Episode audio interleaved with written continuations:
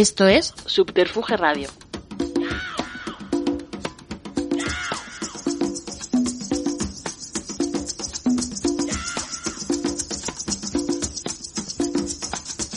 Enfilamos el capítulo 14 de Simpatía por la industria musical. El 14 era el número que el Cholo Simeone lucía cuando jugaba en el Atleti, por lo cual es un número mágico y especial para los colchoneros. Así que mi invitado de hoy al estudio, Alfonso Santisteban, aparte de ser un profesional de carrera contrastada y admirado por un servidor, tenía que ser un atlético. Ser atlético muchas veces implica un conmigo contra mí, sin términos medios, y la persona que nos honra con su visita ha hecho gala de ello a lo largo de su carrera profesional. Y así es. Hoy nos acompaña en Simpatía por la industria musical Carlos López, personaje imprescindible para conocer parte de la industria musical de los últimos 40 años. Bienvenido, Carlos. Bien hallado, Carlos. Muchísimas gracias por tu visita. Nada, estaba haciendo, bueno, como es una emisión de radio no lo podéis ver, pero que bueno, me ha hecho mucha gracia porque ha venido con su currículum, con su página de LinkedIn, que es el currículum 2.0, impreso bajo el brazo, porque dice que no se acordaba de gran parte de las cosas que había hecho. No, de muchas cosas que he hecho, pero sobre todo de las fechas. Claro. O sea, lo- las cosas que he hecho y las cosas que me han pasado, las recuerdo bien, como no se me ha olvidado. Pero las fechas y los números de teléfono son dos cosas que nunca, nunca, eh, eh, nunca he sabido. O sea, nunca me he sabido el número de teléfono de nadie. Ni, ni me sabía las fechas que pasaba nada. No estoy dotado para eso. pero- Bueno, la verdad es una que... tara más, una tara más. La, la verdad es que, que, que, que estas nuevas herramientas que nos ha proporcionado la era digital pues son de gran ayuda, sobre todo también pues para reconstruir parte de, de tu vida, sobre todo en, en base a fechas, pues, pues, pues de cara, por ejemplo, a estas entrevistas. ¿no? Bueno, empezamos con los inicios. Eh, bueno, principalmente estudias en la Universidad Complutense, ¿verdad? ¿Qué carrera haces? Estudié ciencias de la información, pero mi vocación eh, era estudiar cerca de mi casa. Eh, yo cuando acabé COU era muy jovencito y entonces pues la, la- la marcha que llevaba los, los procesos de los estudios eran más histéricas y más ansiosas que ahora. Entonces yo acabé el bachillerato con 16 años que era, que era muy pronto, ¿no? Y, y tenía que elegir una carrera. Entonces, yo entonces pensaba que ya hubiera querido ser arquitecto, pero bueno, fallé una cosa de matemáticas una vez en COU ya me, me desenganché. Y me dio por ser, eh, por estudiar Derecho, pero no me gustaba el Derecho tampoco, nada, ni mucho menos que yo quería estudiar nada, pero quería regalar una carrera a mis padres porque se lo habían ganado, ¿no? Y entonces pedí el traslado de la Autónoma a la Complutense. Y en la Complutense solo podían darme el traslado para dos carreras que no había en la Autónoma, que eran Ciencias de Información y Farmacia. Eh, de hecho, hice las pruebas, eh, que, que había pruebas de admisión, que había entonces, no había selectividad como tal, y me admitieron en las dos, y no quiero saber qué hubiera sido de mi vida si llego a, a tener una farmacia, o sea, se- hubiera, sido, hubiera, hubiera sido una vida cortísima seguramente, ¿no? Pero afortunadamente caí en ciencia de la información, y entonces pues hice la carrera y acabé muy prontito, acabé con 21 años, y pues era un pipiolillo, pero con la carrera terminada, ¿no? ¿Y ya te interesaba la música en ese momento? Me gustaba para oírla, como, como me ha ocurrido todo el tiempo hasta hoy. Es decir, a mí lo que me gusta de la música es escucharla. Es lo que más me gusta. Y eh, yo estaba trabajando, empecé a trabajar como profesor en un colegio, daba clases de literatura y de geografía y de historia. Y, y, eh, entonces a mitad del curso, en el mes de, de- de, no sé, no, de enero o una cosa así, conocí a un, a un, chaval, un chaval, que a mí parece un señor, pero era un chaval, se llamaba José Miguel Nuño, y él trabajaba en una compañía que era Hispavox.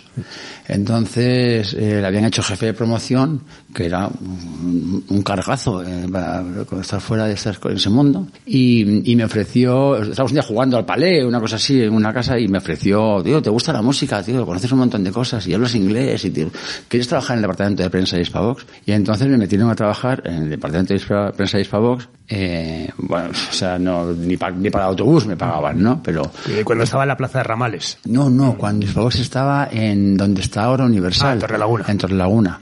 Era el, el presidente de la compañía, era José Luis Gil. Y ahí empecé a trabajar con, con José Miguel Muñoz, que era mi jefe, con Carlos San Martín, que era el director de marketing, y con eh, José Luis Gil, que era el presidente de la compañía. Y empecé haciendo el departamento de prensa, pues tuve una, una, una suerte y es que coincidió que yo llegué a trabajar ahí con que, con que era el año en el que salían eh, los primeros discos de Radio Futura, de las que los de ejecutivos agresivos. Eh, y joder, eh, de pronto de estar trabajando dando clases a unos más tuerzos de pronto a, a trabajar en, en- en- con música con- en plena movida que llamaban esa historia entonces y tal y a la vez trabajar con, con, con artistas internacionales. En- yo estuve un año en Hispavox. En un año conocí a los Ramones. Hicimos un concierto en Vista Alegre, que lo organizó la compañía, con Nacha Pop de telonero. Pues conocí a, pues no sé, a, a, a, CDC, que vinieron a hacer un programa de televisión de, de tocata. O sea, a CDC venían a hacer Sí, playback sí, a la tele. y- y fue muy flipante. Al cabo de un año hubo cambios en Hispavox porque entró Saúl Tagarro y, y a mí me ofreció Carlos San Martín irme a trabajar con él a Ariola, que Ariola estaba entonces en Martínez Campos. Y pues me fui a Ariola a trabajar y Tagarro se enfadó conmigo, estuvo como, no sé, años sin hablarme porque le parecía una tradición horrorosa. Yo, hoy un año, o sea, tampoco me habían criado ni nada de eso. Y me fui con Carlos San Martín a trabajar y estuve trabajando en Ariola muchos años. ¿Sabes qué pasa? No te puedo decir cuántos porque esa parte no está en el currículum este Sí, que en el año impreso. 85 lle- llega lo de, lo de Coca-Cola, que es cuando... cuando Sí, no, uy, pero eso es mucho, eso mucho después. O sea, Ah. yo de estar trabajando en, en, en prensa, entonces se movió Ariola desde Barcelona, donde estaba, a Madrid. Vale. A la calle Velázquez. Después de muchos años, ¿eh? O sea, Sí. Esto ya ahí, seis, no sé, cinco o seis años. Eh, y entonces en Velázquez, o sea, ya, mm, eh, Ariola Barcelona pasó a ser delegación. Y Ariola Madrid, que era la delegación, pasó a ser la central, digamos, ¿no? Se vino para acá José María Cámara y entonces me ofreció eh, llevar el departamento internacional. Eh, y a dejar la prensa, porque, sobre todo para poder ganar más dinero, porque pagaban una mierda, no había ni para, vamos, ni para pagar nada. Empecé a trabajar en el departamento internacional como label manager, como jefe de producto de una compañía que a mí me encantaba, que era Island. Entonces, joder, es que de pronto me regalaron, me regalaron trabajar con, con una compañía donde estaba Chris Blackwell, donde hablaba con Phil Cooper, que era mi, mi contacto directo, Mm. trabajaba, yo qué sé, grupos como los Lone Riders, como U2, pues como, yo qué sé, eh, es que a Julian pagaban, además, Julian ello. me pagaban un poco más que antes, y me pagaban, ya estaba yo más contento ahí de cómo iba la cosa, ¿no? Y entonces en esa etapa que estaba ahí, conocí a alguien, después hubo un cambio también, que Ariola se convirtió en BMG, esa movida que había en medio, y un momento de eso, no sé en cuál era, eh, salió en Arista, que yo ya era jefe internacional, no sé qué coño era ahí, salió un disco de un artista que era Whitney Houston. Entonces, Whitney Houston, yo empecé a trabajar en internacional con un complejo, y es que aquí no venía nadie. O sea, era muy complicado traer artistas a hacer promoción, porque España era eh, el tercer mundo, un país en vía de desarrollo, ¿no? Era previo a la entrada de Europa, digamos, en la Europa económica. Y entonces, junto a, a Fernando Zavala y a Neo Sala, pues montamos un concierto de Whitney Houston en las ventas. Digo montamos porque ellos ocupaban de toda la parte de montar el concierto, pero de la pasta del patrocinador. Me metí y me ocupé yo. Y ese patrocinador era Coca-Cola. Coca-Cola tenía un, un director general, que era José Luis Cayón, que después se fue a San Miguel, y un director de marketing conocido, era Marcos de Quinto. Ah, estaba Marcos de Quinto ahí. ¿no? Eh, luego estaba Javier, el de Mermelada, que era Sí. que hacía las cosas Sí. así de, de andar por casa. Sí. Pero eh, cuando, cuando, cuando hicimos toda la negociación de, de Whitney Houston, bueno, pues eh, le caí bien a José Luis Cayón, que era presidente de la compañía. Entonces yo como viajaba todo el tiempo a Inglaterra y a sitios por el trabajo y me gustaba comprarme discos y libros de música, vi que había un, un libro que era el Rock Yearbook que hacía la Virgin en, en, en Inglaterra, en, Estados- en el Reino Unido, ¿no? Y, y pensé que molaría hacer un anuario de la música aquí, o sea, una copiada, como, otra- Sí, como he hecho bueno. muchísimas, vamos, una copiada de esas así. Y entonces pensé que como no había aquí unos premios de música, eh, molaría montar unos premios que se llamaran no sabía cómo ponerle al tinglado y llamé un año de rock al libro, ¿no? Entonces, el año de rock, este, fui a Coca-Cola y me dijeron, ok, eh, aluciné un poco, porque claro, yo trabajaba en BMG. Ok, hostia, tío, ¿ahora qué hago? ¿no? Entonces, eh, pues hablé con José María Cámara, le conté la historia, le pedí permiso para hacerlo, fuera de la oficina, eh, por las noches y tal, y me dijo que sí, porque José María Cámara es un tío muy excepcional, ¿no? Y, y eh, entonces con, pues, en mi casa, con mi mujer, con Fernando Íñiguez, con Federico Ortega, pues con gente que, colegas de la facultad, nos pusimos a hacer el anuario del año de rock. Y a montar los premios de la música. El primer año solamente hicimos un par de años solamente el anuario y después ofrecí hacer los premios y lo compraron. Y unos premios eh, que estaban también, eh, o sea, propulsados también de la industria, o sea, la... No, no, eh, era unos O sea, una premios- iniciativa de Coca-Cola. Era, era una iniciativa mía, que coloqué a Coca-Cola directamente, y entonces lo que hicimos el primer año, que lo llamamos los premios Rocopop, un año de rock. Entonces hicimos con televisión española. El asunto era que yo hacía unos premios que tenía detrás de mí a Coca-Cola, que tenía la pasta. Claro. Entonces Coca-Cola fue a televisión y dijo, yo patrocino Rocopop. Pues ahora vamos a hacer los premios Rocopop un año de rock. Y Coca-Cola... Claro, estaban asociados al programa de Claro, televisión. España dijo, no, no, los premios, una- los premios Rocopop. Y Claro, dijo claro. Coca-Cola, no, no, los premios rock, ¿puedo poner año de rock? O los premios año de rock, porque no te necesito para nada. Entonces, en España se quedó un poco así, como quieta, y dije, venga, vale. Entonces los hicimos esos primeros premios, eh, que fueron un arrancar, digamos, ahí como era. Y después eh, los hicimos durante tres años más con Canal Plus. Entonces lo hacíamos con Coca-Cola y con Canal Plus y, y bueno, pues fueron yendo cada vez mejor, iban estupendamente y, y- y sobre todo pagaban muy bien. Coca-Cola pagaba el patrocinio bestialmente y luego hacíamos una campaña de televisión que hicimos con música de amistades peligrosas en, en Navidades que se gastaban de pronto, pues de entonces 150 millones de pesetas, que eran un millón de euros. en una campaña en Navidades con mi libro. Hacían una campaña de un millón de euros de mi libro ¿Y era un libro que se comercializaba? se comercializaba y vendía una mierda. sí, sí, sí, sí. una mierda. O sea, vendía a lo mejor, yo fabricaba 10.000 ejemplares y a lo mejor se vendían 4.000 o 5.000 de cada uno en los kioscos. Pero nadie quería, el negocio no era de los libros. El negocio era que hubiera libros con Coca-Cola en cada uno de los kioscos. Claro, que es lo que claro, yo le vendía a claro, Coca-Cola. claro. Y es que Coca-Cola se metiera en la música para hacerse la dueña haciendo los premios. Y eso es lo que le gustó. Así lo hicimos y fuimos muy felices, mucho tiempo. Después José Luis Cayón se fue a, a- primero a Tailandia. Llegaron unos nuevos Coca-Colos, digamos, y, y pensaron que ya que no, no seguían haciéndolo, entonces dejamos de hacerlo. Yo seguí haciendo el libro de todas formas y hice, buscando un patrocinador, porque no tenía Coca-Cola, hice un año sin premios, pero los, los, el libro lo hice con el patrocinio de Larios, de la Ginebra Larios. Y entonces, O sea, eh, el anuario de la música era una cabecera, digamos, tuya y luego ya, o sea, dejas Coca- Coca-Cola y buscas otro. Es que era todo mío, es que ellos eran vale, patrocinadores, vale. no eran Ah, subpropietarios. Vale, vale, o sea, el año de rock era mío desde el principio, lo monté yo solo. Y, y, y eh, pues, teníamos una cosa de venta por correo. Sí. Pero cuando la gente votaba, votaba por correo. O sea, Claro, claro. hablamos de la prehistoria, ¿eh? Entonces mandaban un cupón que había en, en el libro o bien un montón de octavillas que se repartían por tiendas de discos de toda España y cosas así. Pero claro, la gente votaba y ponía su dirección. O sea, su nombre, su dirección de su casa, su teléfono. O sea, cosa que ahora mismo Sí, una eh, base es de imposible. datos. Claro, esa base de datos era muy grande, muy grande. Porque además la papeleta para votar se publicaba también en revistas como El Gran Musical, como Rock Deluxe, o sea, en un montón de... eran colegas míos de prensa. Sí, sí, sí. Entonces todos ellos me daban una página por todo el morro. Claro. Y a todos ellos yo les agradecía después diciendo Coca-Cola que les metiera publicidad, ¿sabes? Cosa que no hacían generalmente. Entonces, de- dentro de esa gran felicidad, eh, eh, yo tenía una base de datos de 110.000 personas sabiendo qué música les gustaba. Vamos, antes del Big Data, vamos. O sea, Antes de la Big Data, Cuando no había ninguna protección de datos de nada. de nada, claro, sí, sí, sí. sí, sí. Eso valía dinero. Sí, sí, sí. Sí, sí, sí, sí, totalmente. Y yo lo hice. Y luego de ahí también, o sea, en esa época, pues estás casi 11 años dedicado un poco a las marcas, ¿no? Porque después viene todo lo de CAS. Claro, después de- ¿no? tú- todo eso lo hacía mientras que hacía cosas en Claro. otro lado. Porque O sea, era una seguías, de, de- seguías trabajando en, en- Eh, en la, en la industria. O sea, en en la industria la y en de paralelo hacías La locura. incluso lo de CAS también, el campañón ese también lo haces de esa manera. El de CAS, no, con el de CAS ya estaba yo fuera porque eh, después de trabajar en BMG muchos años, eh, yo me enfadé, me enfadé con la compañía, llevaba on- 11 años trabajando en BMG, me había comido eh, pues, la- la- el merger con, con RCA, que Sí. que mandaba uno, otro y tal, y entonces llegó Jesús López a la compañía, y tenemos que ir con él, por cosas que no venían al caso, y me fui. Me fui, eh, dije que me voy, y me fui, yo llevo 11 años y me fui sin nada, o sea, sin despido, sin nada. Y eh, el, el hombre de finanzas dijo, no entiendo, o sea, ¿qué, qué plan tienes?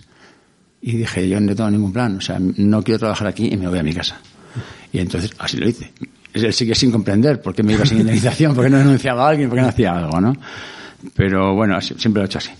Entonces me, me fui y me fui a trabajar a un piso que tenía yo, donde te montaba Luca Editorial, un año de rock, hacíamos una tienda con esas 100.000 direcciones, hacíamos venta por correo, con un acuerdo que tenía yo con José María Cámara, que me ayudó mucho a hacer también una revista sobre, sobre bandas sonoras, porque siempre estaba muy convencido de que las bandas sonoras eran un mundo estupendo. Hicimos un club de bandas sonoras con la gente de los listados que teníamos. Y en ese mogollón de cosas que estaba haciendo todo ese rollo, yo ya me había ido de la industria. O sea, había estado en, en, en BMG todos esos años, me había ido de BMG por esta mosqueo, me había llamado otra vez eh, Miguel Ángel Gómez para que me fuera a DRO y Carlos San Martín para que volvierais para vos, perdón, a EMI, donde estaba él ahora. Entonces fui a EMI a trabajar como director internacional, director de marketing internacional, y a los dos años también, eh, o sea, eh, no, no, es, es que no, yo no pegaba en esa jugada.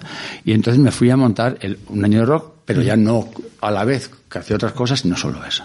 Ya dedicándote al 100%. Dedicándome al 100% a eso, que, que era un desparramo, que éramos con mi sobrino, Sagrario López, éramos cinco personas. Y de las cinco personas luego teníamos un montón de gente que estaba a manos y teníamos mala suerte porque éramos cinco personas trabajando allí y de las cinco personas que trabajábamos allí, dos eran yonkis. Entonces, eh, eh, mm, al nivel de, de dejar una cosa en un sitio era complicada porque desaparecía, entonces era todo jaleo. Al final, yonkis con un talento espectacular, ¿eh? hay que decirlo. Pero eran yonkis, los pobres, Una ¿qué se cosa le hacer, ¿no? Una cosa quita la otra. Una, una chica también se, se murió también de sida allí trabajando con nosotros y tal, porque estaba malita la pobre. Y, y- y, bueno, pues era un poco, de verdad que no es, no es que fuera un ejército aquello, era más bien una casa de, de locos, ¿no? Entonces, un día que no, ya no tenía más año de rock ni más nada de para hacer, dije, tío, o sea, tenía lo de Larios, porque estaba la cosa, me dije, a ver si le saco pasta las GAE, que es lo que se decía entonces. Y a ver si saco pasta a las GAE. Entonces, pedí una, una reunión con Teddy Bautista para contarle que me echaron una mano con los premios Un Año de Rock. Sí. Pues, me dio una reunión, fui a las GAE a hablar con él, le conté la historia esta, la historia de Luca Editorial, de los libros de música, de Un Año de Rock, de los premios Un Año de Rock, de toda la historia, y le dije que si me podía ayudar, pues no sé cuánto era, pues era a lo mejor 500.000 pesetas, una cosa así, ¿no? O sea, pues poco, pero para poder hacerlo, ¿no? Entonces me dijo, sí, sí, sí, hecho, ya está, tienes, pero quiero, quiero pedir una cosa más, yo a cambio. Y dije, sí, y dijo, que te vengas a trabajar aquí. Si esto estamos hablando del año 93. Vamos a mirarlo. Sí, tengo aquí. Un, un- un pequeño inciso, porque eh, en, los- en- en esos 11 años buenos que estás con el tema de, de Coca-Cola, del anuario, que me parece algo fascinante, que igual yo no lo tengo bien las fechas, está lo de CAS. Eh, No. CAS es posterior porque lo de CAS Eso es es previa, o sea, cu- cuando estoy en las GAE, aquí, Ah, ah, en, en este Vale. momento cuando estoy ya dedicado solamente a esto, Genial. entonces, eh, es CAS, es Cruz había hecho cosas antes, había hecho conocido a la gente de Pepsi Cola haciendo una cosa de Juan Luis Guerra, eh, Colorado, una campaña que se llama Colorado, del Bitter Cast de Vale, Juan vale. Luis Guerra, eh, porque el disco ese de Juan Luis Guerra se llamaba Ereito, estando yo sin trabajar en ninguna Mm. compañía, José María Cámara me contrató para que llevara el marketing de ese disco. Ya, ya. O sea, José María Cabrera me ha contratado Sí. siempre para muchas cosas históricas. Por ejemplo, para hacer la campaña de promoción del concierto de U2 en el Manzanares, porque no se vendía. Y entonces me pagaba una pasta y yo, como quien lo hacía era con Neo y con Fernando, pues cojonudo también, porque eran mis amigos para hacerlo. ¿no? Bueno, la cosa está en que ahí fue cuando salieron las cosas de Cash. Que hicimos una, con- hicimos una de con Cash, que era el Dame Más, de Alex de la Sí, Nuez, que hicimos, fue un hit. un hit. Y después Cruzcampo. Cruzcampo es curioso, porque el- es, es que el mundo al final, el, el karma encaja en las cosas, ¿no? Eh, habían ofrecido la compañía de publicidad que era Contrapunto a Cruzcampo a hacer una campaña, pero Cruzcampo no la tenía muy clara, entonces los, de, los de Contrapunto me pidieron que fuera a, a- a Sevilla a, a hacer una reunión para contarles. Y cuando llegué allí, el director financiero de Cruzcampo era el director financiero de BMG que no entendía por qué me iba. ¿Sabes? Entonces flipé, ¿sabes? Entonces le dije, coño, tío, esto es aquí. Entonces nos sentamos y el, el hombre que, que era totalmente eh, como escéptico con, con, con para creer que yo me fuera de. La- Cuando llegué ahí, eh, brazos abiertos, porque vio que era verdad, que me iba porque me iba, porque no lo aguantaba la gente. Y entonces salió la campaña. Hicimos una campaña que era una versión de los Monty Python de, de, de la vida de Brian, de la aventura cada día vuelve a empezar, que era una historia que hicimos con Cruzcampo, con una Cada gira. día la locura, sí, que sí. hicimos una campaña, una gira con Nacho García Vega, Cristóbal Cintas de Manager por España, nos pagó unos conciertos y tal. Entonces hacía un montón de cosas de marcas. Ya, ya. Claro, eso me sirvió para aprender qué hacía falta para que las marcas metieran pasta en música. Totalmente, y lo que iba, el inciso que iba a hacer es que en ese sentido fuiste es un precursor absoluto, porque bueno, ya sabes que el día a día ahora de, de la música y de la industria es buscar la asociación con la marca. Ya, hombre, sí. Había habido una antes, Sí, ¿cuál? una antes, Cuenta. que era la de Lois con la música de Bob Marley. Ah, bueno, es verdad, sí, sí, joder, eso lo recuerdo de pequeño, sí, claro, sí, sí, sí. Yo sí. era el label manager de, de Island. Ostras, vale, vale, claro. de- Claro, pero esa, esa no la hice yo. Esa la hicieron los de Lois en Valencia, pero todo el mundo dijo, ¡guau! ¡Qué buena idea! Y eh, unos años después, pues la copié, ¿eh? no pasa nada. Y luego, años después, que luego la veremos, hiciste también una estupenda con Trina. Pero bueno, esa, Ah, sí. esa la, la- la- la vemos más, más adelante. Bueno, entonces, año 93, entras en las GAE. En, en tu LinkedIn, alrededor de eso pone responsable de la concepción e implantación implementación de proyectos para promover el repertorio popular de las GAE. Creador y director de los premios de música, creador y director de Imagina Rock, creador y director de los seminarios de la industria de la música. Cierto todo. Todo, vale. Cierto todo. Eh, Muy complicado. El ¿eh? responsable de la concepción y Hacer implementación de proyectos para promover, ¿qué era exactamente? O sea, Eh, para que Teddy te dice, te quiero aquí, para que... Te quiero aquí porque tenemos un dinero para ayudar a la música española y eh, aquí no viene más que gente a pedir dinero para llevarse en el bolsillo. Esa fue la frase. Muy bien. Entonces, eh, bueno, pues era un momento para hacer un montón de cosas. Entonces, ¿qué hicimos con eso? Ayudar a grupos a que hicieran giras fuera. Empezar a llevar grupos españoles a, a lugares para que les conocieran. A celtas cortos al Festival de Arezzo, imagínate. A Escape al Popcom. Sí, sí. Eh, a Dover, me acuerdo que en esa época trabajamos. Exactamente. Sí, sí, sí. Eh, en, en Cannes hicimos una noche fantástica que estuvieron los héroes del silencio tocando. ¿no? En Hong Kong, donde íbamos a vender música, sobre todo electrónica y sobre todo música dance hecha por mujeres, que es lo que le gusta en, en, en- en Asia. Entonces, por una parte hacía eso y por otra parte, eh, a mí lo que me gusta todo el tiempo es hacer cosas. ¿no? Y casi nunca le pongo una marca de un nombre. O sea, tú, tú sabes que yo he hecho esto, pero la gente tiene ni puta idea quién ha hecho un año de rock ni quién hacía eso. Ni- Ni, ni me importa tres pepinos, porque lo que me importa es que yo me he divertido haciéndolo. ¿no? Entonces, eh, haciendo eso, me hicimos dos cosas que estaban, yo creo que estuvieron bien para hacerse. ¿no? Una es eh, tratar de que la SGAE y la AIE no fueran enemigas, porque lo eran. Luis Cobos y Teddy no se llevaban, no se hablaban. Entonces no era muy lógico. Entonces yo le propuse a Teddy hacer dos cosas juntos. Una era Imagina Rock, que era un, un, un- un- un vivero, digamos, Sí. un, semillero Sí. de, de bandas De bandas, donde sí. iban a tocar ahí sobrinos, no sé quién, bandas que tocábamos, hacíamos conciertos en Revolver, les pagamos el viaje de donde vivieran, y hacer conciertos en Revolver y en Siroco y en El Sol. Entonces hacíamos un montón de conciertos ahí. Esos conciertos se hacían con la AIE. Y yo me atreví a decir eso a, a Teddy porque en la AIE había una persona absolutamente sensata y maravillosa, que es Luis Mendo. Entonces Luis Mendo y yo somos amigos.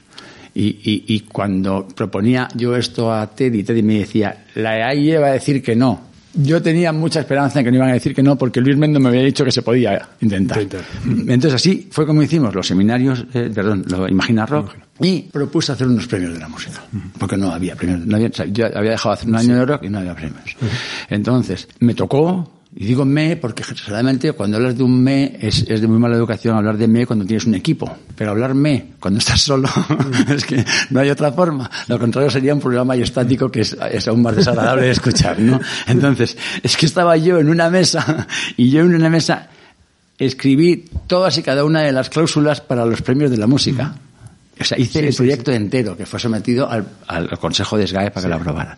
Pero además, después, cuando estaba todo eso hecho, me dijeron, ahora, hazlo. Eh, Yo, no- yo había hecho un año de rock, pero no era lo mismo, no, ni mucho menos. Entonces, para hacer eso, lo que hicimos con los premios de la música, que los hice un año nada más, eh, fue eh, Fue la primera edición. la primera edición, o sea, la Sí, sí. fundé Sí, eso, ¿no? Y entonces lo hice con, con, con las personas en las que más confío, que era pues con Rosa Lagarría y su, y su compañía para la parte artística, y con Sold Out, con, con Paco Caraballo, con Juan Ran, con, con gente que unos productores fantásticos para lo. Elegí a Gerardo Vera para que hiciera la dirección artística, lo que se ocurría ahí. Eh, como guion- guionistas era la gente de Caiga quien caiga, eh, geniales, geniales absolutamente, que ahora eh, son los, los que andan en, en- en Canal Plus, en cero, quiero decir, Movistar, ¿no? Entonces, hicimos eh, eso y se puso en Telecinco, o sea, alucinante, y tuvimos un 26% de share. Bueno, al acabar los premios dije, Carlos, no lo vas a hacer mejor, es imposible. Y entonces les dije que me iba. Y, y fue todo muy bien, porque les dije que me iba de, de, pues, de- todavía de SGAE, no era Fundación Autor, y fue todo muy bien. Paco Galindo nos me hicieron una cena, y de pronto me dieron un premio de la música a mí, como el último nómada, porque me iba y tal, no sé cuánto. Y entonces José María Cámara me propuso, eh, sabía que yo me tenía intención de Te voy a pirarme de pedir antes una cosa, Dime. perdona.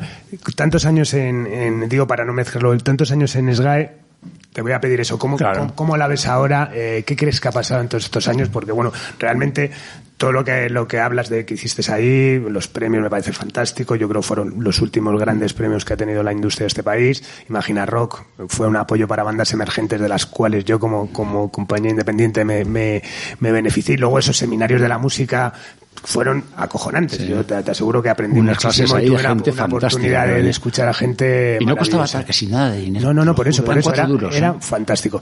Eh, vives, vivimos todo el desmoronamiento de esa casa. ¿Cómo ves con la perspectiva de haber estado, haber pasado tantos años ahora? ¿Cuál es tu perspectiva de las GAE? ¿Qué crees que ha pasado? Mi percepción de las GAE es, es, es muy, muy parcial, porque, porque yo ahí dentro tampoco estaba metido en ningún órgano de, de gestión, ni el consejo, ni nada de nada. Yo era un pringao de promoción del repertorio. De ello, estaba solo, sin secretaria, solo, como un lado, como, Sí, sí. como solo, haciendo las cosas ahí, ¿no? Y, y lo que pasa es que si, si me movía por ahí, y había una diferencia, había una diferencia con mucha gente de- del resto de la gente que había en SGAE. Es que yo no era nadie, pero yo entraba directamente en el despacho de Teddy.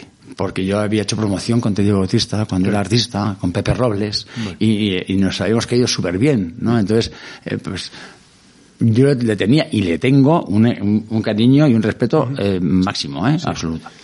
Bueno, está invitado, todavía no ha podido venir por, bueno, por justo un día. es- Yo soy fan, o sea, me parece un tío fantástico, ¿sabes? O sea, habrá cometido errores como mil hemos cometido todo el mundo. Me parece un tío que es fantástico. Y que lo que ha hecho es mucho más que lo que, a favor que, que en contra, sin, sin ninguna duda, ¿no? En lo que sí creo, por contestar a tu pregunta. Lo que sí creo es que en la GAE, dentro de la GAE, hay mucha gentuza. Ha habido mucha gentuza. La que hay ahora no tengo ni idea, porque no las No conozco. conoces. Sé que ahora funciona fatal y todo el mundo está en contra de eso. Yo, yo pues también soy editor y voto y tal, Sí. pues, claro, pero, pero, pero no, no estoy involucrado para nada en eso, ¿no? Y había un montón de gente que no quería que las cosas se hicieran, sino que las cosas no se hicieran. Y que solo se hiciera cosas que fueran buenas para ellos. Yo he vivido ir a consejos con Manuel Gutiérrez Aragón, del presidente, y Teddy, secretario general, que es lo que fuera allí, donde un autor, en un consejo de dirección, se ha quejado al consejo de dirección de que un disco que las GAE le había hecho a él, un compositor de música clásica, no, a quejarse de que su disco no estaba distribuido en el VIPS. Vale. Esa era su queja. Entonces dices, perdona, ¿cómo es esto? O sea, te hacen un 300 copias de un disco que la industria no admite, porque es un coñazo. Te lo paga la SGAE para que estés contento. Y te quejas de que no lo encuentras en el VIPS. El que hay de lo mío funcionaba de la hostia. Ferran Mascarell era el señor que llevaba la SGAE en Barcelona. Y ahora le daría caspa decir eso, en su nueva trayectoria política fantástica que lleva ahí, ¿sabes? Entonces, había un montón de gente muy diferente. Y había gente muy buena trabajando. Yo creo que Paco Galindo un tío que trabajaba muy bien. Yo creo que Tiri un tío que trabajaba muy bien. Ahí estaba Carmen, la que era secretaria de SGAE y después de socios, que es un crack trabajando. Pacheco, sí. Sí, estaba Erika, secretaria de, de, de Juan Nebreda. O sea, había un montón de gente fantástica, pero había mucha gente que no mola. Y luego había manguis.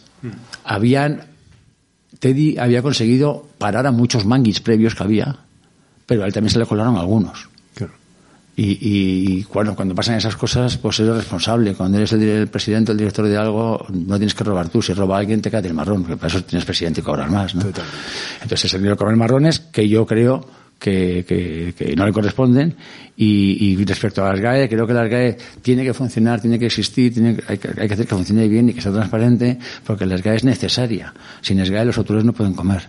Totalmente. Es el único que tienen la- los autores es eso, porque ni seguridad social en muchos casos tienen porque no han pagado autónomos. Sí, sí, sí. Entonces es necesario que haya una sociedad autónoma que vele por los derechos de sus socios autores. Totalmente. Pues, ¿Estoy de acuerdo con que estén también los editores? No. Creo que había que hacer otra. Ya. ¿Sabes? Y que después que se hicieran cosas juntos. Pero, pero, pero bueno, yo creo que las GAE tienen que existir y hay que hacer que funcione. Vale, pues entonces nada, volvemos otra vez al- a la historia. Eh, dejas SGAE y José María Cámara. Entonces entró a trabajar de director de Ariola. Que, o sea, había un Ariola y un RCA. Sí. Entró a trabajar de director de Ariola y, o sea, eh, ahí en esa época, en BMG, había estado una R en Ariola, que es Nacho Sáez Tejada, Ajá. Que empezó a cambiar un cementerio de viviente, ¿sabes? Porque en esa época, eh, no es que estuviera muerto ni mucho menos, pero sí estaban ya eh, en una época de declive, estaban Víctor Manuel, Ana Belén, Serrat, eh, Sabina, Aut, o sea, que era gente que estaba ya, que iba, no eran ya grandes estrellas, ¿no? Y Nacho firmó a Niña Pastori, a Pedro Guerra, Carlos Núñez. Entonces empezó a darle un poquito de colorcito a la compañía. Entonces fue cuando, cuando me, me ofrecieron a mí ir a trabajar ahí y era difícil para mí. Después de esta vida que te he contado de los premios, donde yo había ganado suficiente para no tener que aguantar que nadie me levantara la voz, eh, era muy complicado volver a BMG si no tenía ciertas garantías.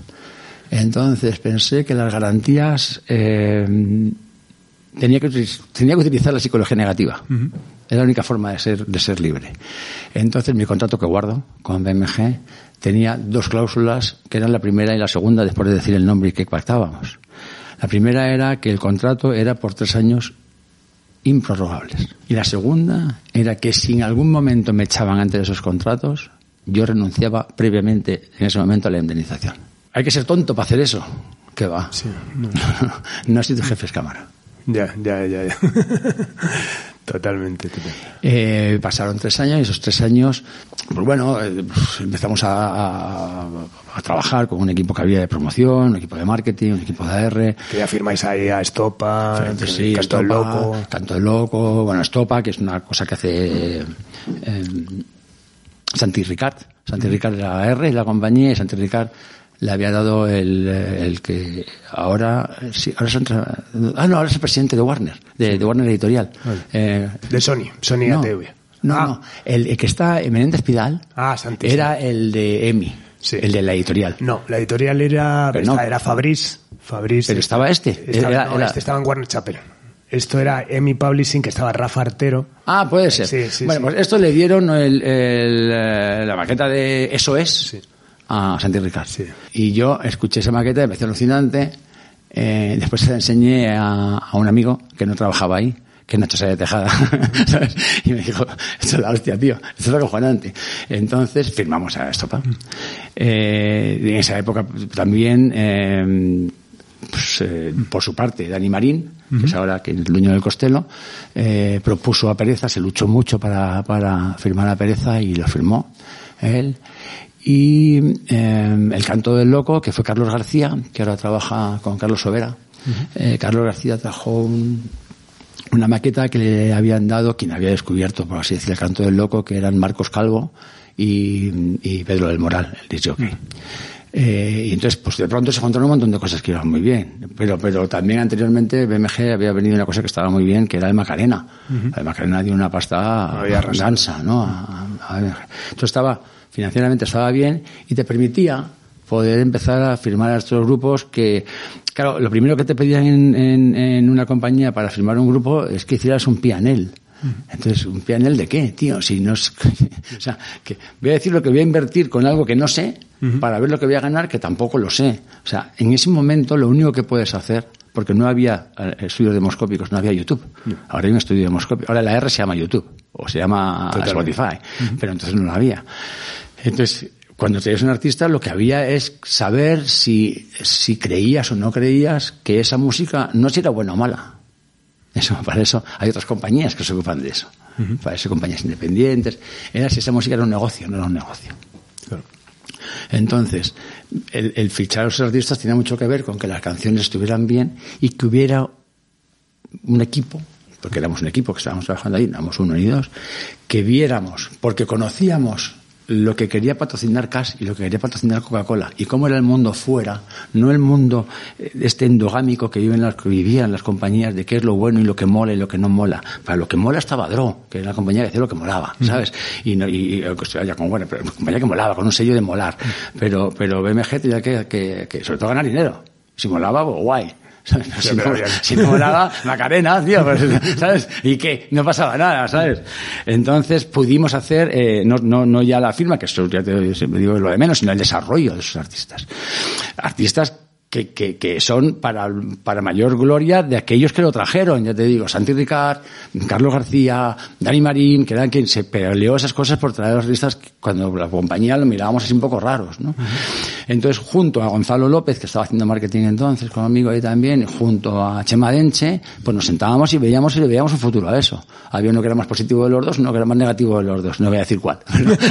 Pero, siempre jugábamos ese juego, junto con la gente de AR, donde estaba, pues todos los artistas, todos los AR que te he dicho, con Paco Martín, que estaba allí, al que tuve que echar posteriormente por chorizo. Eh, entonces, estábamos todos, fichamos a la gente, entonces empezamos a, a hacer un montón de cosas. Y, y, y, era muy divertido estar en ese tiempo ahí. Pero llegaron los tres años. Uh -huh. yeah. Y entonces llegaron los tres años, yo dije, hasta luego. -huh. Ya está, sí. ya cumplido. Y José María Cámara ¿Y coincide con el premomento de la fusión o todavía? No, no, ya había habido fusión con. Eh, o sea, ya no, ya había ninguna fusión ninguna. Era, era BMG. Todavía era BMG. BMG, BMG, BMG. Vale, vale. Entonces, eh, Ah, pues, bueno, o sea, claro, y BMG sigue cámara en ese momento. Sigue cámara, Vale, claro, vale, claro. Vale, vale, cámara vale. y Ramón Segura. Vale, vale. Y Tato Luzardo. Sí, o sea, sí, sí, gente sí. que sabe casi mucho de música, que está Sí, mucho sí. tiempo haciendo cosas, ¿eh? Y, eh, bueno, entonces, cámara me propone no irme, Mm. y yo me quería ir. Eh, porque además, trabajar en la compañía de discos en mi casa no es cool.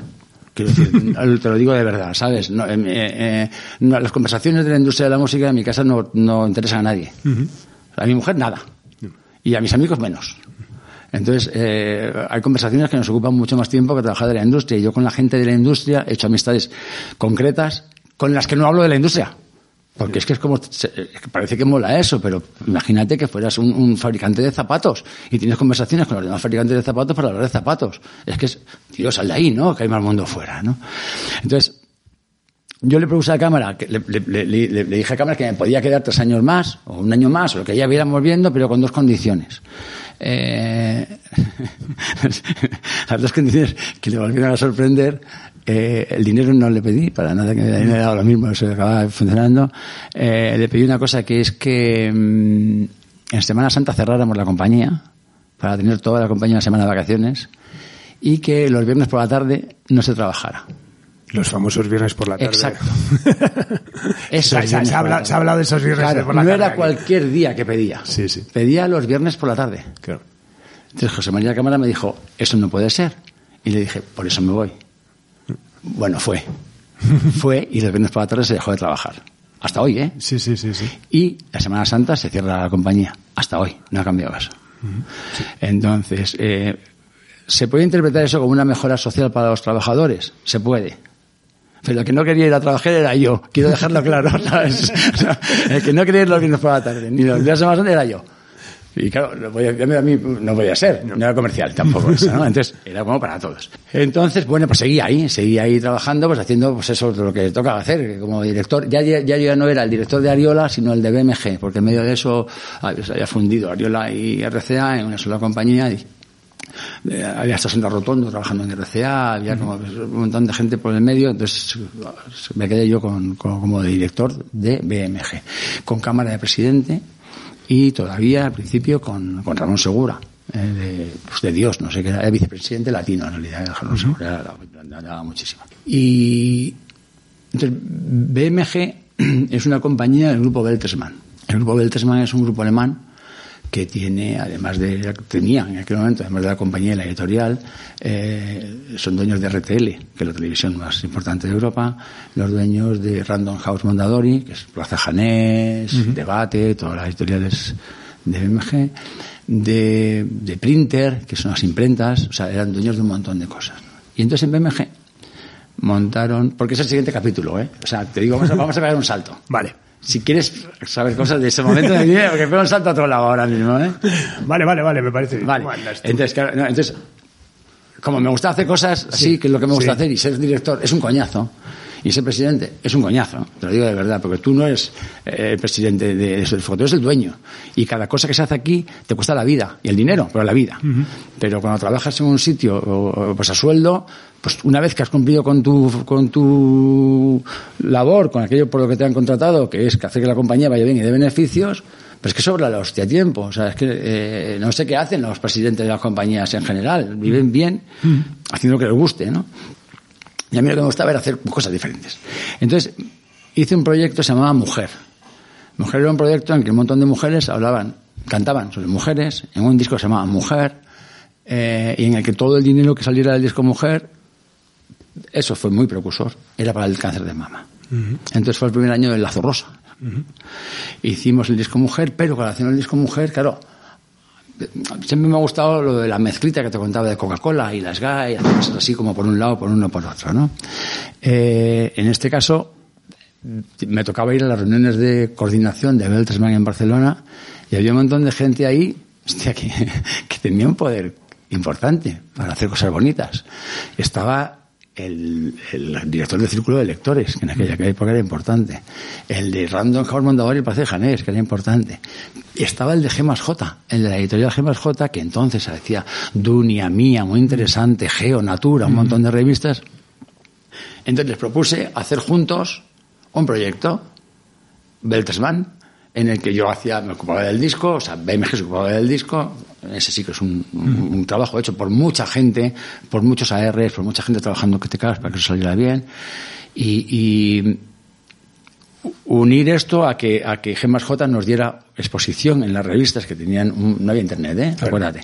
Entonces, un montón de revistas en kioscos hablando del disco mujer y haciendo entrevistas a las artistas que hacían el disco mujer, contando cómo el cáncer de mama era importante. En el mes de octubre lo hicimos para que coincidiera con el día contra el cáncer, contra el cáncer de mama. Y, y fue, fue número uno. O sea, fue número uno en España el disco y fue de puta madre. Entonces, en Beltesman montaron un... ¿Sabes lo de la suerte? Sí. Sí, te lo digo. Mucha. De hecho, José María Cámara decía que me pagaba el 20% por lo que trabajaba y el 80% por la flor en el culo. Vale. Me lo decía José María Cámara.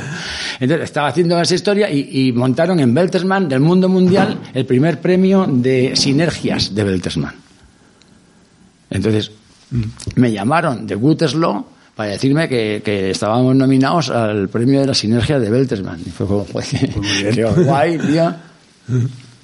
Eh, ¿qué, ¿qué, pasa con eso? ¿no? Pues guay, qué alegría. Entonces nos contaron, ¿no? un premio que vamos a hacer. Entonces ya veréis, ya veréis que va a ser muy guay. Pero no decían que, de que la premio ni nada.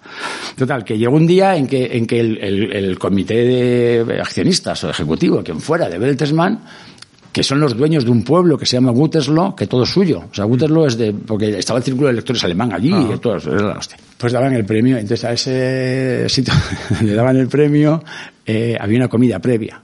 Y en la comida nos conocía a los otros dos finalistas. Entonces, el otro finalista era Simon Cowell. El que había montado eh, Pop Idol. Sí, sí, sí. O sea, que ya se había comprado una isla, ¿eh? O sea, eh, ya, ya. 24 pueblos más para adelante iba, ¿no? Y pues, bueno, pues qué alegría que estamos aquí, que bien. Llegamos allí, eh, sentados en unas butaquitas y tal, y, y, bueno, pues salieron a dar un speech en alemán, porque son alemanes y les importa un huevo todo. Entonces en inglés dijeron que el premio era para mujer. O sea, alucine total. Eh, Simon Cowell sentado, rebotado. Yo lo entendía perfectamente. ¿Qué coño hacíamos ahí? Entonces salimos, nos dieron el premio. Nos regalaron, no sé cuánto era, pero creo que eran 100.000 euros a los, a, a para trabajar en la gente, para repartir a, los, los, coordinadores en J, en Plaza Janés, todo esto. Y nos invitaban a un viaje a a, podemos elegir entre ir a una carrera de Fórmula 1 o ir a un viaje a Los Ángeles, a, conocer Hollywood, no sé qué. Entonces yo había estado por cosas de trabajo allí, pero la gente del equipo no, entonces fuimos allí. Entonces, eh, volví a, recogí el premio y iba a salir por detrás del sitio que había para atrás, salir por detrás, eh, el presidente de, de BMG, que era Thomas Stein, eh, eso era un jueves por la tarde, eh, me dijo, Carlos, eh, el lunes eres el presidente del MG. Eh, atragantado total.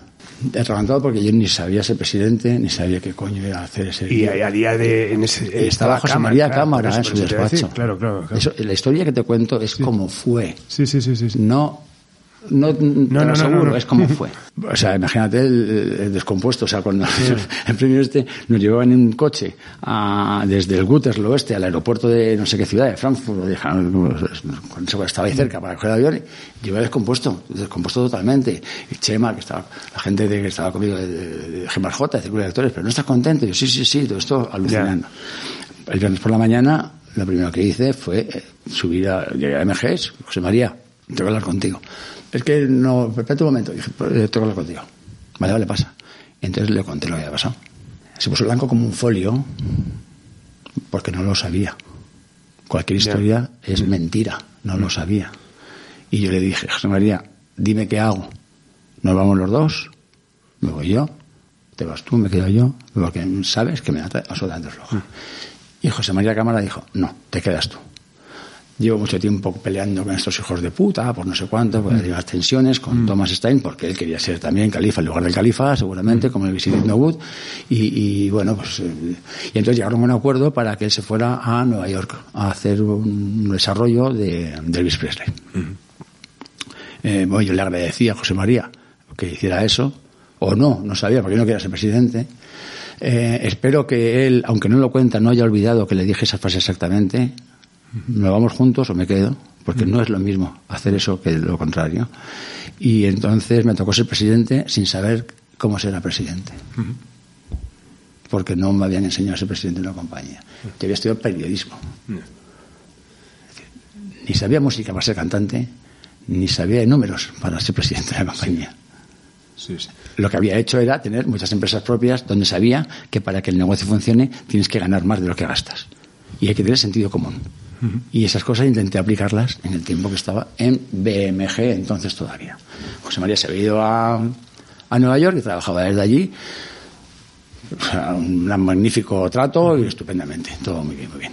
Y esa fue mi etapa como presidente de BMG y en BMG, bueno, que es, una época, bueno, bastante potente, ¿no? Que es, bueno, de, India Martínez, o... No, eso fue después, esto ya fue después. Vale, entonces BMG, y, eh, te hacen presidente de BMG y... Mm, y yo vivo feliz. Vale, ¿y en cuánto tiempo más o menos empieza a pulular el... Bueno, José María se va a Estados Unidos a hacer lo de Elvis. Exacto. Tiene la oferta de Sony, viene a Sony Después de eso, eh, José María tiene la oferta de Sony Aquí se habla de eso en, en y tal. Yo pregunto a José María, ¿vas a venir a Sony? Y me dice, no. A la semana siguiente está en Sony.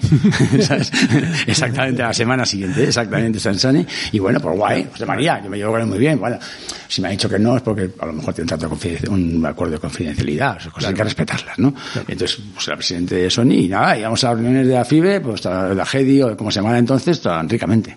Entonces, en un momento dado, BMG y Sony se meten en un lío de hacer un merger mundial y a toda la gente en todos los países nos dicen que es lo que van a hacer. Probablemente había habido un pequeño fusión más que había habido yo que era dentro de MG con Zomba, con el sello Zomba que lo compró MG. Entonces, cuando venía esto por delante... Tú fliparías, ¿no? Decir otra vez, se te volvía a cruzar el camino con cámara, además... No, no pasaba nada, pero, otra vez, tío, pero otra vez, compañía más grande, o sea, yo eh, eh, lo pasaba muy bien porque podía hacer muchas cosas, que es lo bueno que había, como es el que mandabas, hacer lo que te daba la gana.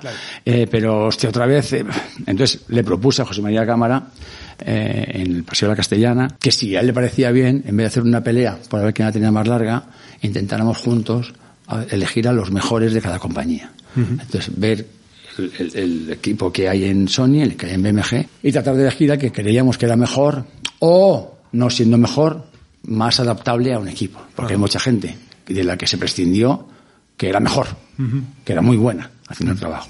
Pero no se podían quedar, había que echar, o sea, 80 personas o 100 personas, un, un desparramo. Entonces, era cuando se hablaba de esa, de esa posible eh, presidencia bicéfala, ¿no? No, todavía no se hablaba de nada. La gente no sabía que hablaría, pero era mentira. No sabíamos nadie que iba a pasar. Es falso, la de presidencia bicéfala en la puta vida. Jamás eso. Bueno, sí, hay esa, esa famosa entrevista a las páginas de, de, la expansión, donde salís los dos en una foto. Sí, sí, pero después te cuento lo que es eso. y, lo leas, y lo leas bien lo que pone, porque si lo lees bien lo que pone es diferente. ¿sabes? Una cosa es lo que parece y otra cosa es lo que pone. Entonces hicimos eso, ese trabajo, que fue un trabajo duro, había un montón de compañeros que había que dejar en la calle. Afortunadamente conseguimos, eh, en todos los casos, eh, 45 días por año trabajado de despido. Y además prejubilábamos a la gente de más de 55 años, alucina. Me tenía que haber pillado yo eso, ¿sabes? Que no lo hice, pero 55 años. Entonces, pues todo se hizo más o menos bien y nos tocó ir a Nueva York a presentar esto. La idea era, mira José María, hacemos esto y que cogen al que sea. El que sea que se quede y que no se vaya a tomar por saco. Y no hay más historia. Porque me da igual quedarme o no quedarme. Y a él también, porque él puede estar ahí donde le dé la gana. Vale para eso y para mil cosas más. Entonces, eh, me dijo, literalmente, no, no, Carlos, lo presentamos y eres tú el presidente. Porque yo voy a ser el vicepresidente de la región latina. Y dije, pues guay. Pues mira qué bien, tú eres como un segura, digamos, como un ramo segura. Dije, pues de puta madre, chachi. Entonces, eh, y ya está hablado. Y dijo, oh, guay. Entonces llegamos a la exposición, eh, me tocó hacer la exposición del merger, como se hacía, de la, unión de las dos compañías, explicando esto y esto y esto, y aquí se va esto. Y cuando acabamos, Rolf Smithhoff, que era el presidente, dijo, eh, la, la fusión está aprobada. Es la primera que se hace en todo el mundo. Y quiero dar la enhorabuena porque se ha hecho sin peleas de niños ni patios de colegio. Pero tengo una pregunta final. ¿Quién es el que se queda de presidente? Entonces yo miré a José María Cámara para que dijera lo que me había hecho a mí. Pero no lo dijo. Se quedó callado. Y le dije, eh, tienes que decir algo. Y me dijo, dilo tú. Y lo dije. Dije, bueno, a mí lo que me ha dicho José María Cámara es que él iba a ser vicepresidente de la región latina y que yo me quedaría en España. Claro, sentado delante, además de Rolf Smithhoff, estaba el presidente de la región latina, de Sony, un señor americano, que solo dijo, what the fuck. Entonces la magia del merger se fue a tomar por saco. Y dije, haced lo que queráis. Visto cómo está esto, malas cartas. Y me fui. Y dije, nada, nada, no pasa nada en absoluto. Haced lo que queráis. Entonces me dijeron, eh, no sé qué hablarían con uno con otro, eh, eran las seis de la tarde y nos fuimos a cenar, pues los, los cuatro países que habíamos ido a presentar la, la, el merger, la fusión allí, a una pizzería que había debajo en Nueva York. Y entonces estábamos allí y yo tenía un jefe directo antes de Rolf Mishoff, que era Martin Steinkampf, que era el presidente de Ingenio Europa, con quien yo me llevaba muy bien. Y entonces, eh, bueno, sin censura, estábamos eh, cenando y yo salía a la calle a fumarme un peta. Entonces salía a fumarme un peta, tranquilo y tal. Y entonces Martin, Martin Steinkamp se vino conmigo porque es holandés. entonces, éramos, era mi jefe, pero fumábamos peta juntos porque hablábamos muy bien, ¿no? Y me dijo, Carlos, vaya mogollón y tal, historia esta. Y dije, ya, ya, pero que no pasa nada. Y me dijo, tengo una propuesta. Podría ser que tú fueras presidente de Sony, Sony BMG en, en España y que José María fuera el presidente de Iberia. y dije, hace una semana sí, hace cinco Sí. horas sí, ahora mismo no. Claro. O sea, yo no quiero reportarme con José María Cámara. Porque me acaba de hacer un, un flip flash insólito en él, porque nunca lo había visto hacerlo con nadie. No sé qué, qué causaría eso o no. Y Martín Steinkamp me dijo, a ver, eh, ¿aceptaría ser presidente de BMG, BMG España? Y José María, de la península ibérica. ¿Y tú te reportas conmigo? Y dije, vale. Y entonces, entonces hicimos ese paripé. Un paripé de respeto. Que es que Carlos López, el presidente de, la- de Sony BMG en España, y José María Cámara de la República Ibérica. Digo, República Ibérica, la península ibérica. República de Portugal, mejor dicho. Porque no era mi jefe. Yo no le presentaba los presupuestos. Es así de fácil. Mis presupuestos no pasaban por sus manos. No puede ser mi jefe. Claro. Bueno, entonces así fue como fue y no fue de otra forma. Y así estuvo unos años hasta que después empezó a montar, se acabó su contrato, porque tenía un contrato, no le podían echar, tenía un contrato de Sony, Sí. blindado, de la hostia. ¿eh? Y, y además tiene una anécdota muy divertida con eso, porque cuando hizo la fusión eh, se daba un caso muy raro, es que había una compañía que era Sony con un presidente que ganaba, no sé, 100, imagínate. Sí. En BMG había otro que era yo, que ganaba 50, el presidente. Ahora el de 50 era el presidente de las dos, y me pagaban 70. Entonces decía un momento, ahora ya sí vamos a hablar de dinero porque ya estamos eh, en un momento, ¿no? O sea, ¿cómo me está diciendo que voy a ganar menos llevando todo este mogollón que lo que llevaba el otro de otro lado? Y dije, no se puede pagar más. Y entonces, con el director de personal, que era un neozelandés genial, de verdad, le dije, vale, vamos a, vamos a intentar negociar. Y me dijo, es que no puedo negociar con dinero. Y dije, yo no hablo de dinero. Y dice, vamos a intentar negociar. Tú me venderías, por ese dinero que me falta, si fuera tuyo, me venderías un mes de trabajo. Y me dijo él, tres semanas. Y dije, vale, pues me las das de vacaciones. Entonces yo quiero que mi contrato ponga que tengo un mes y medio de vacaciones laborables. O sea, que tengo 50 días laborables, que son 67 de vacaciones. Ajá. O sea, mi afán empresarial a lo largo de la historia ha sido el viernes libre, la Semana Santa Y 67 días de y vacaciones. 67 días de vacaciones. Eso es la verdad verdadera, ¿sabes? Esto puede generar incendios, ¿eh? O sea. Es como fue. No, no, pero Es que parece- como fue. No, no, no, no, digo, no, que, que, que como entra en el capítulo de reivindicaciones laborales, el, el querer dos, dos meses de No, vacaciones. claro, pero es que, pero bueno, yo lo he pagado con mi dinero. Sí, sí, no sí, gana sí. menos que el otro. Al fin y al cabo, eh, en vez de ganar lo que. No, no, no, no, vamos, totalmente. A mí me, me venía mejor porque conseguía compensar un poco lo de la familia y tal, Sí. que la vida esta te, te absorbe muchísimo. Y entonces José María se quedó hasta que acabó su contrato y entonces después al- eh, le alquilamos, eh, alquiló Sony BMG a José María la planta de arriba para que empezara a montar su negocio de los musicales. Que cuando él empezó con los musicales yo creía que se había dado una pedrada. O sea, mi opinión era musicales en España. Musicales en España... O sea, es el puto amo de un negocio bestial. O sea, tiene una visión de negocio que no la tiene nadie en el mundo. Total, total. sí, O sea, nadie. sí, o sea, que había muchas haciendo o sea, cosillas, pero desde lo de Mecano, lo de él. Yo me acuerdo cuando lo de Elvis, previo a todo eso, cuando se le tocó hacer lo de Elvis, estaba empeñado en hacer un musical de Elvis. Que a mí me sonaba una cosa del año 50. Y no me he dado cuenta que era el 2020. Ya. O sea, él lo veía y los demás no lo veíamos, ¿no? Y entonces fue cuando, cuando, cuando pues, se fue arriba, en el piso de arriba, empezó a montar todo este mogollón, sí. Y hablamos de eso, de, ese- de esa época en Sony, donde, bueno, aparte de desarrollar artistas como Super Submarina, India Martínez, haces esa pasada que es lo del cantajuegos, que vamos, que casi a día de hoy Sí, eso, todavía es- eso una vez más, eso eh, es algo que trajo el vendedor de Sony, de, de Sony BMG, Sí, sí, eso... que llevaba San Sebastián de los Reyes, Sí, sí.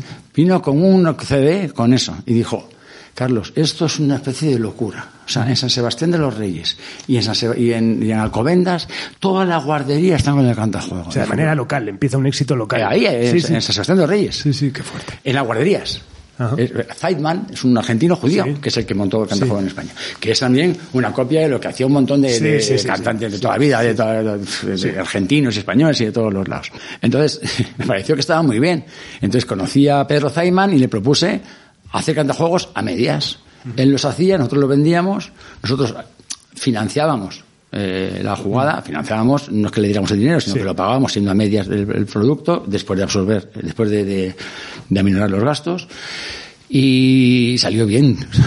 Se puede decir que salió bien, ¿sabes? Salió muy bien, eh, teniendo en cuenta que es muy importante que vendimos muy por encima de un millón.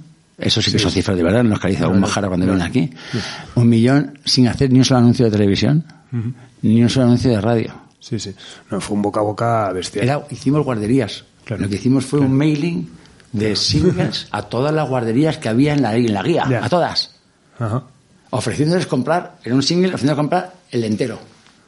Y entonces las guarderías empezaron a comprarlo. Pero nació donde tiene que nacer una cosa para niños, que son las guarderías. Sí, sí, sí. De hecho, después con Televisión Española intentamos hacer un programa porque estaba todo hecho como muy eh, Ceausescu, como- o sea, una calidad fatal. Entonces, con dinero de Televisión Española hicimos el, eh, un programa como perfecto y hicimos una prueba con niños y con madres y a ninguno le gustaba. Le gustaba cantajuegos original, con la caspa que tuviera. Porque la magia de cantajuego era esa caspa, bien trabajada que hacía Pedro Zayman. Totalmente, sí, sí, sí.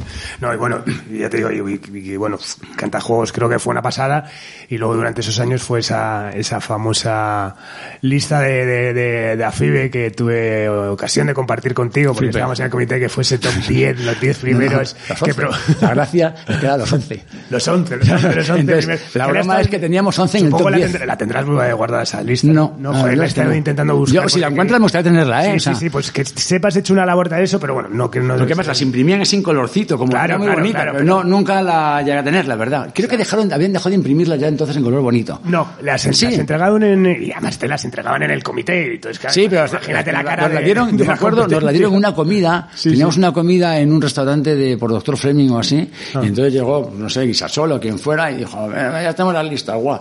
Y Mariano Pérez, que era el presidente de Warner, quien es súper amigo también, creía que yo lo sabía. Y yo no tenía ni, o sea, no sabía ni que hubiéramos dos es que nunca me preocupaba tampoco mucho eso, ¿sabes? O sea, tenía el valor que tenía lo de las listas, pero las listas eran simplemente un reflejo de lo que pasaba. Pero fue algo muy simbólico. Claro, si tú hecho todos los trabajos bien, pues sabías que eso pasaba con, pero claro, yo- en, en- en el scope tienes a un artista. Claro. Pero no tienes que poder haber 10 en el top 10, ¿qué se le va a ocurrir eso? Eso es una demencia. ¿Erais, bueno, erais la compañía con mayor market share durante esos años? No, no, O sea, a no. pesar de eso, no. Bueno, No, solamente fuimos la compañía con mayor market share los últimos dos años, cuando ya se hizo Sony BMG, los últimos dos años, eh, siempre fue la compañía que más dinero ganó. O sea, la compañía que más dinero mandaba a los accionistas fuera Sí. de España era Sony BMG, que un año declaró, nunca puedo decir lo que ganaron, declaró un beneficio igual al de todo el resto de la industria junto. qué fuerte. No puedo decir que fuera así, vale. pero a lo mejor alguien se ocultaba y vendía más, pero lo que se declaró fue así. ¿no? Y, y- pero es que es que trabajaba una gente espectacular ahí. Es que trabajaba muy buena gente en Sony BMG, un equipo que todavía muchos de ellos están ahí. Sí, sí. O sea, había alguno que, que no tenía que estar y, y yo me encargué de echar a uno, que es a uno que tú has entrevistado, que es Paco Martín, que se le echaron por dos cosas, porque era un vago, un vago redomado, de que en su equipo no aguantaba más, y porque justo estaba yo en Puerto Rico con Alex, en una convención, y eh, me desafió a hacer un disco con Javi Limón de homenaje a Sabina, en el que constaté que se llevaba a su bolsillo el 40% del presupuesto. Literal. Y ahí le eché. No, no pidió a nadie que... No, y ahí le eché. Por teléfono. hablando con el director financiero, le pusieron en la puñetera calle. Por ladrón, sin denunciarle, pagándole la indemnización. Y cuando se iba, protestaba porque no le habían regalado el coche. un coche de leasing que no se puede regalar, hay que pagar los plazos siempre después. O sea, ese es el personaje.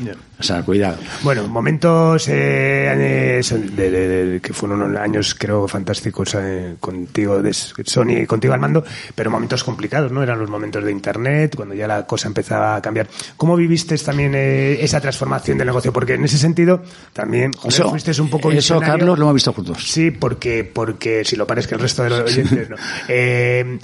joder, montaste montas Spot, que es realmente eres la primera mayor que hace una Sí, fue la primera, la primera multi, por así llamarlo, que hicimos lo que después se llamó 360, que también tenía un nombre, que era simplemente, era, era, eh, eh, era algo que tenía que pasar. Tenía que pasar porque yo había firmado un grupo, habíamos firmado un grupo en, BMG, era Estopa. Y Estopa, cuando se firmaban artistas, le firmó un artista con un contrato que es una porquería porque tú vas a meter un montón de dinero. Y entonces, pues, de algún lado tienes que ahorrarlos o sacas al artista, ¿no? Para meter dinero en marketing. Pero cuando con mucho trabajo, sin radio, sin 40 principales, sin nada de nada de nada, que se rieron en nuestra cara. O sea, en, eh, amigo mío como Javier Pons o como Baró se rieron en mi jeta cuando llevé esto. Pero en mi jeta, porque lo presentaba yo, eso, no iba al equipo a presentarlo, porque era eh, una apuesta grande. Eh, cuando empezaron a vender, les propuse cambiar el contrato. Pero su manager, León Heredia, dijo que no, que ya lo harían y dije, no, estáis dejando de ganar dinero ahora mismo y lo que os vaya a dar, le voy a dar igual. No se hizo así y entonces a la hora de hacer el segundo disco, fue una tensión que no te puedes ni imaginar. Y entonces en el brazo me salieron una especie de eczemas rojos. Y eh, me creí que tenía cualquier cosa. las enfermedades se pillan aquí y allá, y dije, bueno, ya estoy. Fin. Fui a un dermatólogo y, y o sea, aquella Alcalá, que nunca me olvidaré, y me dijo, me miró, a ver, ¿qué? eso no es nada. dije, ¿cómo que no es nada? Sí es. O sea, todo estoy yendo de cosas así, que más me pica, y me dijo, ¿tú en qué trabajas? Y dije, en, en la, una compañía de discos, de música y tal de discos. Dije, yo una compañía de discos. Y me dijo, ¿y qué estás, en qué estás ahora mismo? Y digo, ¿cómo que estoy? ¿Qué, qué estás ¿qué estás haciendo ahora mismo? Y digo, pues renovando estopa. Y dice, eso es estopitis. y dije, ¿me lo puedes poner por escrito? Porque si no la gente se va a creer que les contagio. Entonces me hizo un certificado médico diciendo que lo que yo tenía era, te lo juro, ¿eh? era estopitis. Y después ponía el nombre verdadero, ¿no? Eh, provocado por estrés, no es contagioso. Entonces yo al llegar a la BMG a Nelia dije, a ver, pues coloca esto por ahí que está saliendo ronchas que no lo, que no voy a hacer. Y a partir de ahí me di cuenta de que, de que estaba, algo no funcionaba. Es decir, eh, en el caso de Estopa, Santi Ricard traía al grupo, a la compañía, eh, Gonzalo López, Ochema Denche, el equipo entero trabajaban para que eso funcionara guay, se ganaba un dinero determinado vendiendo discos, pero un tío que acababa de llegar ahí, que era el manager León Heredia, que le había metido no, BMG, porque no tenía manager. yo convencía a Jesús Heredia y a León Heredia en el, restaurante este que hay en el Parque de las Avenidas para que, nos, pagando nosotros, promovieran al grupo para ir por los bares de España. Pero me di cuenta que el único que tenía un Mercedes era León Heredia. Y dije, hostia, el artista no tiene un Mercedes, Gonzalo no lo tiene, y el que tiene es León Heredia, que no ha hecho nada. Entonces dije, esto no, no está bien montado, tío, aquí falla algo. O sea, vamos a hacer una sociedad de los socios fundadores. O sea, hay un tío que tiene un terreno y hay un tío que tiene una constructora. Vale, tú eres el terreno artista y yo soy la constructora, Sony. Vamos a hacer un negocio. Y vamos a meter a nadie más, porque el negocio es nuestro. Después tendremos proveedores de muchas cosas. Pero el negocio es entre el del terreno y el del proyecto, que, y que no financie. O sea, dinero. BMG o Sony o, que, o Warner no ponen el dinero. No, no, ponen el talento para desarrollar al grupo. Si los si necesitan dinero, lo haría el BBV o el Banco Santander, que tiene mucho dinero. Lo que hace falta para desarrollar un artista es talento. El artista tiene talento. Los que trabajan en la compañía de música tienen talento, empatados. Ahora, el de la compañía de cosas además pone dinero, mm, desempatado. Y el manager pone no. Ah, tus palabras no las mías. Tus palabras no las mías. Entonces lo que fue es sentarme con artistas y decirte, oye, esto ya no vamos a hacerlo así. No vamos a hacerlo así porque es que esto hasta los cojones. Os podéis ir a donde os dé la gana, pero si os quedáis aquí lo hacemos de esta forma, que es, el manager va a ganar lo mismo. El 20%, el 17%, lo que, pero hay una diferencia. Las cuentas las va a fiscalizar Sony. Que ese es el la cuestión. Las cuentas las fiscaliza Sony, no la mamá del artista. Y vamos a ver ahí el dinero que da y cómo se reparte, de forma que todos creamos que es sensata. Y así llegamos a acuerdos con muchísimos grupos todos encantados. Tan encantados que grupos como Sidoní, que no estaban así, vinieron para, para que lo hiciéramos, cuando estaba Paco López ahí de, de manager suyo, o sea que, que funcionaba muy bien. Y eso eh, después se hizo en, en, en eh, se llevó a Estados Unidos, yo presenté una convención en Estados Unidos y lo copiaron en la región latina, se llamó Day One allí, y en Estados Unidos no se podía hacer porque entonces la ley no dejaba. De, hecho, no deja que un manager sea el que comercializa los conciertos, son personas diferentes. Pero aquí se podía hacer, entonces, bueno, lo hicimos, arrancamos con eso y todo el mundo lo hace ahora, cosa que está muy bien porque, porque no es nada de otro mundo, vamos. Totalmente. Es sensato. Bueno, me interesa mucho tu punto de vista de, mm, con la de tu relación con los artistas, ¿no? Bueno, ha sido un tema bastante recurrente, como, bueno, de alguna manera, simpatía por la industria musical, de lo que se trata es casi de poner el micrófono a los que nunca lo, lo han tenido, ¿no? Sino que siempre han, han estado un poco. En la mayoría, la, la, visión generalizada es que, que, que, que el artista tiende a olvidarse muchas veces de lo que has hecho por él. ¿Cuál es tu visión al respecto? Es que el, el artista es artista entonces, para mí igual de artista es, eh, sea el nivel que le queráis poner, mm, Leiva, que Manolo García, que Picasso o que Cortázar. Son artistas. Y de esos artistas, lo que debe interesar, al menos lo que a mí me interesa, es la obra. A mí me interesan los cuadros de Picasso y los libros de Cortázar. La persona de Picasso no me interesa, porque no era un buen tipo. Entonces, si, si me hubiera tocado ser marchante de Picasso, a lo mejor me hubiera gustado hacerle ganar mucho dinero, pero que tampoco se contará mucho Igual conmigo. tenido picasitista. Claro, claro. no me hubiera querido juntar mucho con él, porque a lo mejor no me interesa ese negocio. Entonces, los artistas, por el hecho de ser artistas, son, son, son personas que no son, no son corrientes, no son normales, porque son artistas. Si fueran normales, no valdrían lo que nosotros, ni un duro un escenario. ¿no? Y eso les hace además ser egoístas, porque si no son egoístas y ambiciosos, no son artistas. Son artistas solidarios sin ambición, pues eh, es Carlos López, tío, o sea, los iba a tomar por culo, ¿sabes? O sea, no sirve para nada. Entonces, eso hay que justificarlo siempre en su caso, ¿no? Después de eso hay artistas más simpáticos y menos simpáticos, con los que ya se tiene una química o no tenemos una química. Pero yo creo que no se debe exigir que haya un, un, trato cariñoso y fantástico entre el fabricante y el producto, entre el zapatero y el zapato. Entre el zapatero y el zapato de admiración por el que lo haya diseñado, si es Manolo Blahnik pero debes de acercarte a él como, como lo que es, algo en lo que tú colaboras para ser comercializado, o en caso te lo inventas. En el caso del artista no te lo inventas, no es un zapato, es una persona. Pero siendo una persona que tiene sus amigos, que los tenía antes de conocerte a ti, director de compañía o mm. AR de compañía, teniendo su familia que la tenía antes de conocerte a ti, sus amigos normalmente son aquellos que han sido sus amigos siempre. O los nuevos que hagan el devenir conociendo nuevos artistas y nueva gente. Pero tienen más conversación Dani Martín cuando habla con Leiva que cuando habla conmigo. Es que eso es de cajón. porque hablan de cosas que yo no, puedo pretender, pero no soy, no, no, no, soy, no puedo ser un buen interlocutor para hacer esas cosas. Entonces, ¿cuál es tu trabajo con el artista? Ser, sí, interlocutor en su desarrollo, que eso le interesa a él, te interesa a ti, y después puede ocurrir que, que te lleves bien o te lleves mal respecto al agradecimiento. Bueno, y que implica una, hay una implicación emocional también. Sí, yo creo que menos de lo que parece. Menos de lo que parece. Porque si a todos los que han estado trabajando le dices que, ¿qué eligen, apoyarle o cobrar, eligen cobrar. Totalmente. Claro, si te dices a alguien, ¿qué quieres ser amigo de, por poner a Denis Martín otra vez, Denis Martín o cobrar? Dicen cobrar. Entonces, eso no es un amigo. Eso es un amigo es cuando es tu amigo que dice, no, no, es mi amigo y me, vamos, que me está contando. ¿Cobrar qué? Pero cuando prefieres cobrar que al amigo, ¿qué coño amigo? Estás trabajando para, estás trabajando. Y estás pretendiendo que somos todos muy colegas y todos muy guays. Pero no es verdad, es un trato comercial simplemente. Dentro de eso, después hay gente con la que tiene más fricciones. Yo solamente he echado a un artista de la compañía. Y así lo digo el cigala. Porque era un ser, un gran artista, una voz magnífica y un ser repugnante. Entonces, después de Lágrimas Negras, y tanto Fernando como Javi Limón, como nosotros, todos dejamos de hablar con ese tío, que era un ser repugnante, ¿sabes? Era un ser asqueroso. ¿Eh? Pero quitando ese, que es el asqueroso, ya te digo yo, pero el resto de, de, artistas son personas, muchos de ellos mejores, peores, normales, y con eso he tratado bien. Con algunos de ellos, con algunos de ellos me llevo espectacularmente bien y tengo un cariño espectacular. Al día de hoy. Con Leiva, por ejemplo.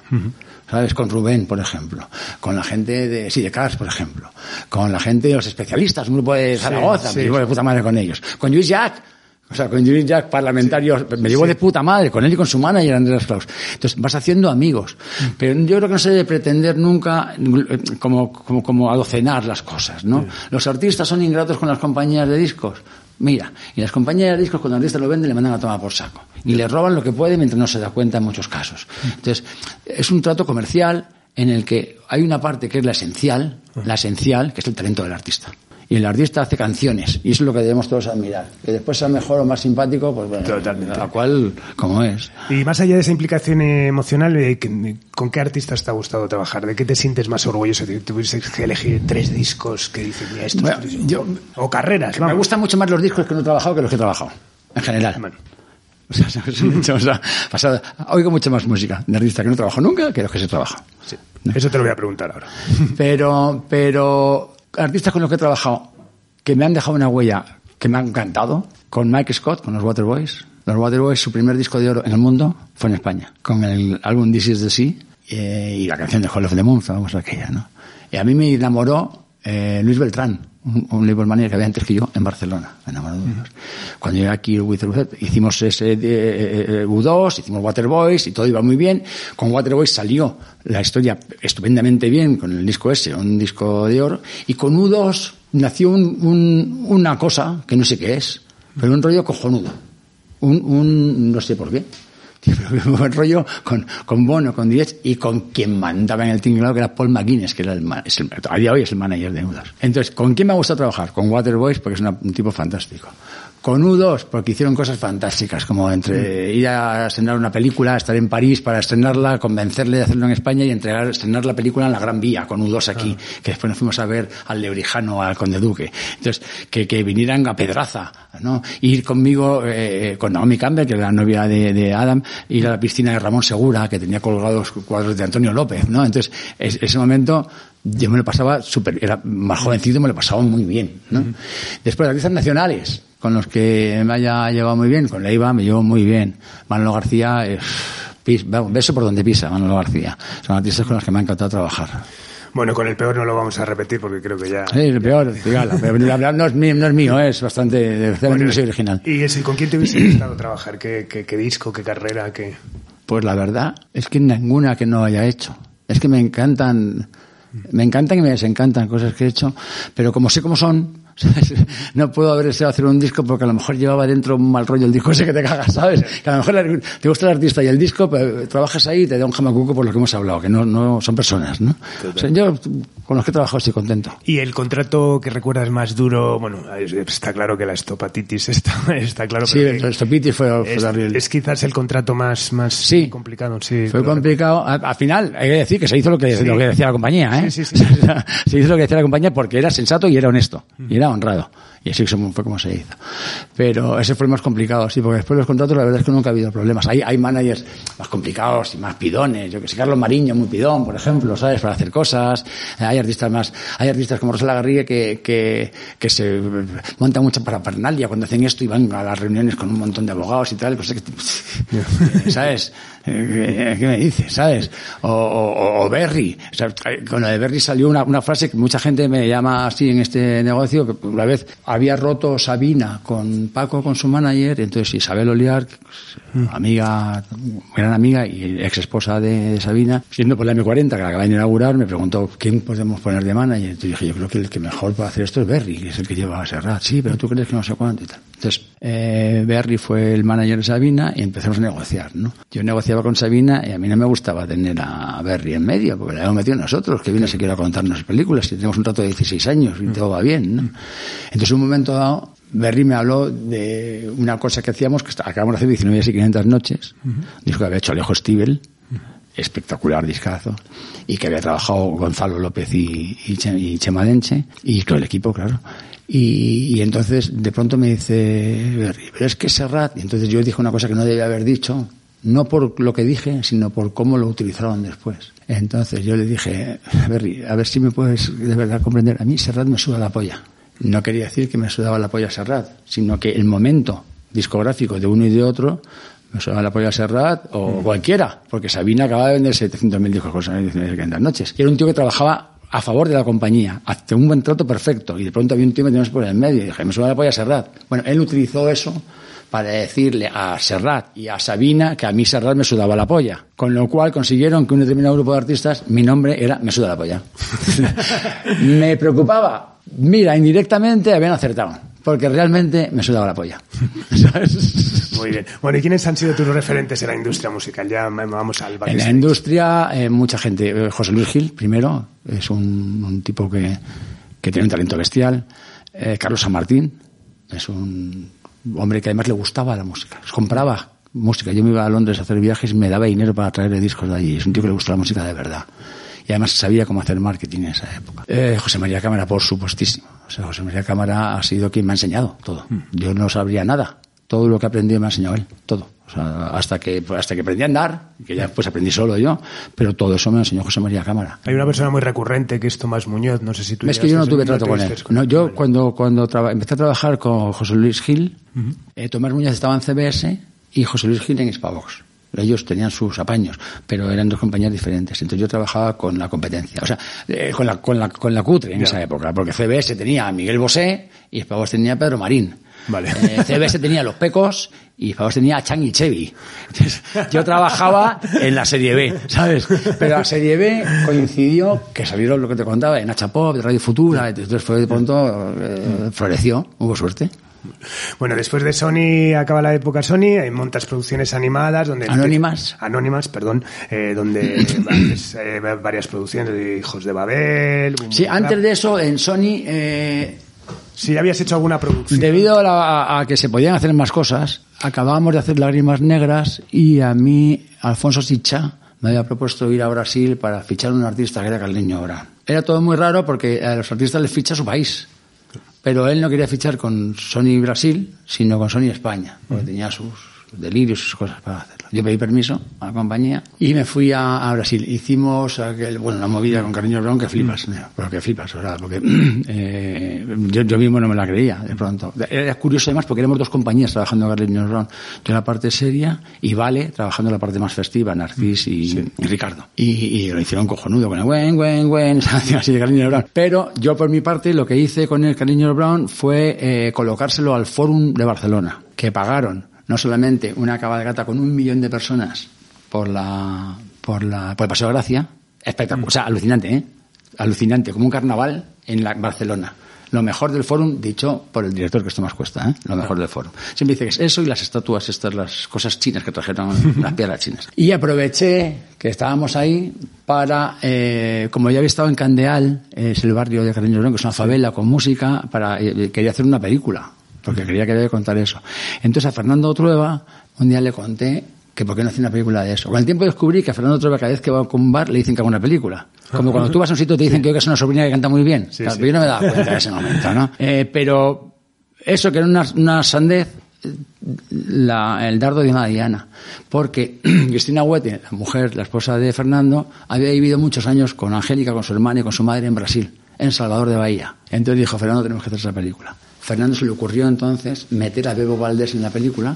Tenías que traer aquí a, Bebo- a- a- Fernando Trueba, porque de Sí, música y de sello sabe un No, me ¿eh? encantaría, además, bueno, sí, sé que es uno de estos grandes amigos. Bueno, no, y referente no, de la industria, lo que te he dicho, de vida, Fernando. Sí. O sea, de vida, es un referente Vamos, de vida la palabra, ¿sabes? Y entonces, dijeron, vamos a hacerla. Entonces se fue para allá y mezcló que Salvador de Bahía era donde iban los esclavos eh, africanos, eh, con que Bebo pensaba que claro, los cubanos también venían del mismo sitio de Senegal, que entonces, como la música había ido y montaron una película, que es El Milagro de Candeal, que es acojonante porque es la primera película que hice en mi vida como productor. Eh, no cobré como productor porque era, aunque era mi idea, era como on behalf of Sony, o sea, no OMG, no, no era mío el dinero. Pero es una película que en el día que empezamos a grabarla ya habíamos ganado dinero, porque teníamos un, un- una subvención del Fórum que no te lo puedes ni imaginar, que pagaba la película directamente. Pero además, eh, Javier Hidalgo, eh, Air Europa, que también era un colega, eh, nos dio 300 billetes a, de Air Europa para ir para allá. Y luego, con la cuando estrenamos la película, ya hemos ganado dinero. Eh, pues la película, que es un documental, que no es una película de cine, estuvo en el cine pues un par de meses y después lo compró HBO, que es acojonante. un- ahora es más normal, pero antes en HBO no compraba cosas españolas. Lo compró HBO, pagó una pasta importante por eso. Eh, después la compró Movistar, también para España, pagó una pasta por eso. Y ganamos dos Goyas, cosa que es cosa que es una pérdida de respeto a los Goyas. No por la película, que lo merecía, sino porque yo era productor y no me lo merecía. Entonces, eh, bueno, no sé, hacer una película dando Goyas y dice, ¿qué cojones? Está todo tirado, ¿no? Y, y- pero salió muy bien, salió muy bien todo. Y bueno, y fruto de eso es eh, conocer a Fernando, de quien sigo siendo, vamos, lo, sigo siendo lo que me mande ser, porque es una persona excepcional para hacer trabajo. Y después de producciones anónimas, ya nos vamos a Tres Media, que es tu última experiencia, digamos, eh, laboral. ¿no? Exactamente. Eh, me propuso 2015. eh, Silvio González Moreno, que es el consejero delegado de Antena 3, de A3 Media, perdón. Me propuso hacer un sello discográfico, había un sello editorial, pero no discográfico. Entonces, igual que hay muchos derechos que bien sabes tú que, que, genera la televisión en el mundo editorial, que eso ha generado grandes, la mayor parte de los problemas de las GAE es eso, la gente que está haciendo las ruedas, es así. Claro, lo que no contaban es con que hay otros derechos, que son los de Agedi, que se estaban perdiendo a la televisión. Entonces yo lo que le propuse es que las series de televisión, que las películas que produce a tres Media, que son la mayor productora de, del país, eh, que la música esa fuera a tres Media para que cuando se ponga por televisión los, los derechos que genere vayan a parar a tres media y no a un montón de gente separada, cosa que creo que es legítima, honesta y como debe ser. No pedir un porcentaje a la gente de lo suyo, sino que sea tuyo todo lo que has hecho tú. Y cuando haces una película, como ha pasado pues, el señor Dame Paciencia, pues metemos un grupo que es Bombay, hacemos una canción que hicieron con Bebe, contigo, pues el número de 40 principales, funciona, el grupo hace una gira, se consolida. Entonces, lo que hemos hecho es la música de una película, pero además de eso puedes desarrollar grupos para hacer cosas haciendo eso. Hicimos lo del Neox Rock, que es una, tú tienes un grupo cojonudo de Motril. Sí, sí, sí, sí, sí, sí, Que son de Neox Rock. El primer single de tu grupo los hemos sacado nosotros en la tres media. Es verdad, es verdad, sí, sí, sí. Entonces, hay un montón de artistas geniales a los que les damos una oportunidad cojonuda, que es cambiar la rueda. Hacer que en vez de que la rueda trabaje para gente que a lo mejor no estaríamos orgullosos de cómo se hace, hacer que la rueda sirva para generar derechos que ayuden a grupos nuevos que empiezan. Entonces hemos hecho dos ediciones de Neos Rocks y hemos conseguido, aparte de hacer con esas canciones la música de series de películas y de un montón de cosas, es hacer que esos grupos, cuando suenan en las madrugadas, genere un dinero más socializado, más repartido entre los grupos que empiezan, que no en cuatro espabilos que había allí. Sí, sí, sí. Y eso es, lo que eso es lo que dice en Antena 3, o sea, hacer la música de las películas. Bueno, La Casa de Papel, La Casa de Papel, la canción de Cecilia Krull, ha sido un número uno. en, el mundo, vamos. O sea, ¿a un dineral de dinero? Dineral que se hubiera perdido si no hubiéramos montado a, tres media música.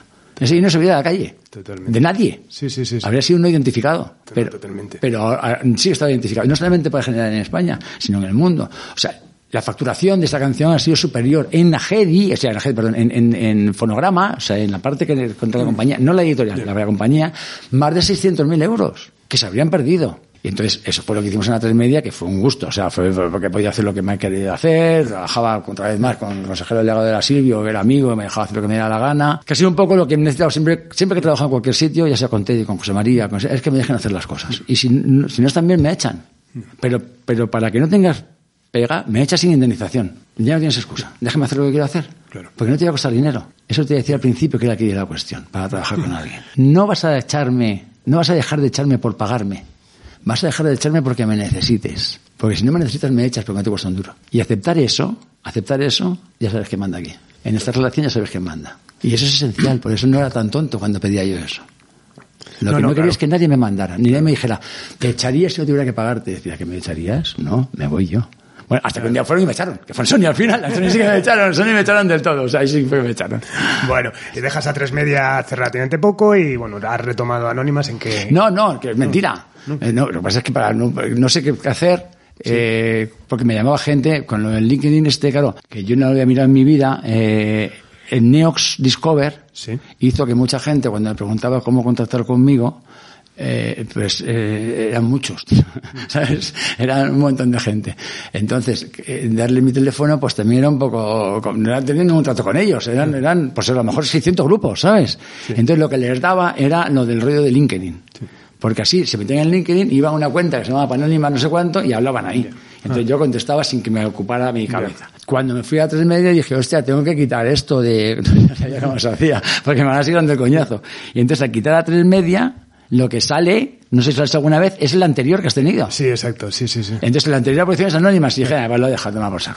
Pero no es porque yo... ¿Y qué hago? Te voy a decir lo que hago, que es muy importante, muy importante. Tengo tres trabajos importantes para hacer. Requete atender a mis tres hijos, a los que nunca he desatendido, a la verdad, pero a los que me gusta atender todavía muchísimo más. Uno está viviendo en Australia ahora, haciendo una historia, otro está en Madrid estudiando, otro ya se ha ido de casa, ha dormido la noche en casa porque estaba malito, pero estaba en casa. Eso es muy importante. Y, es muy importante tratar de dar algunas de las cosas que yo he recibido en la vida. ¿no?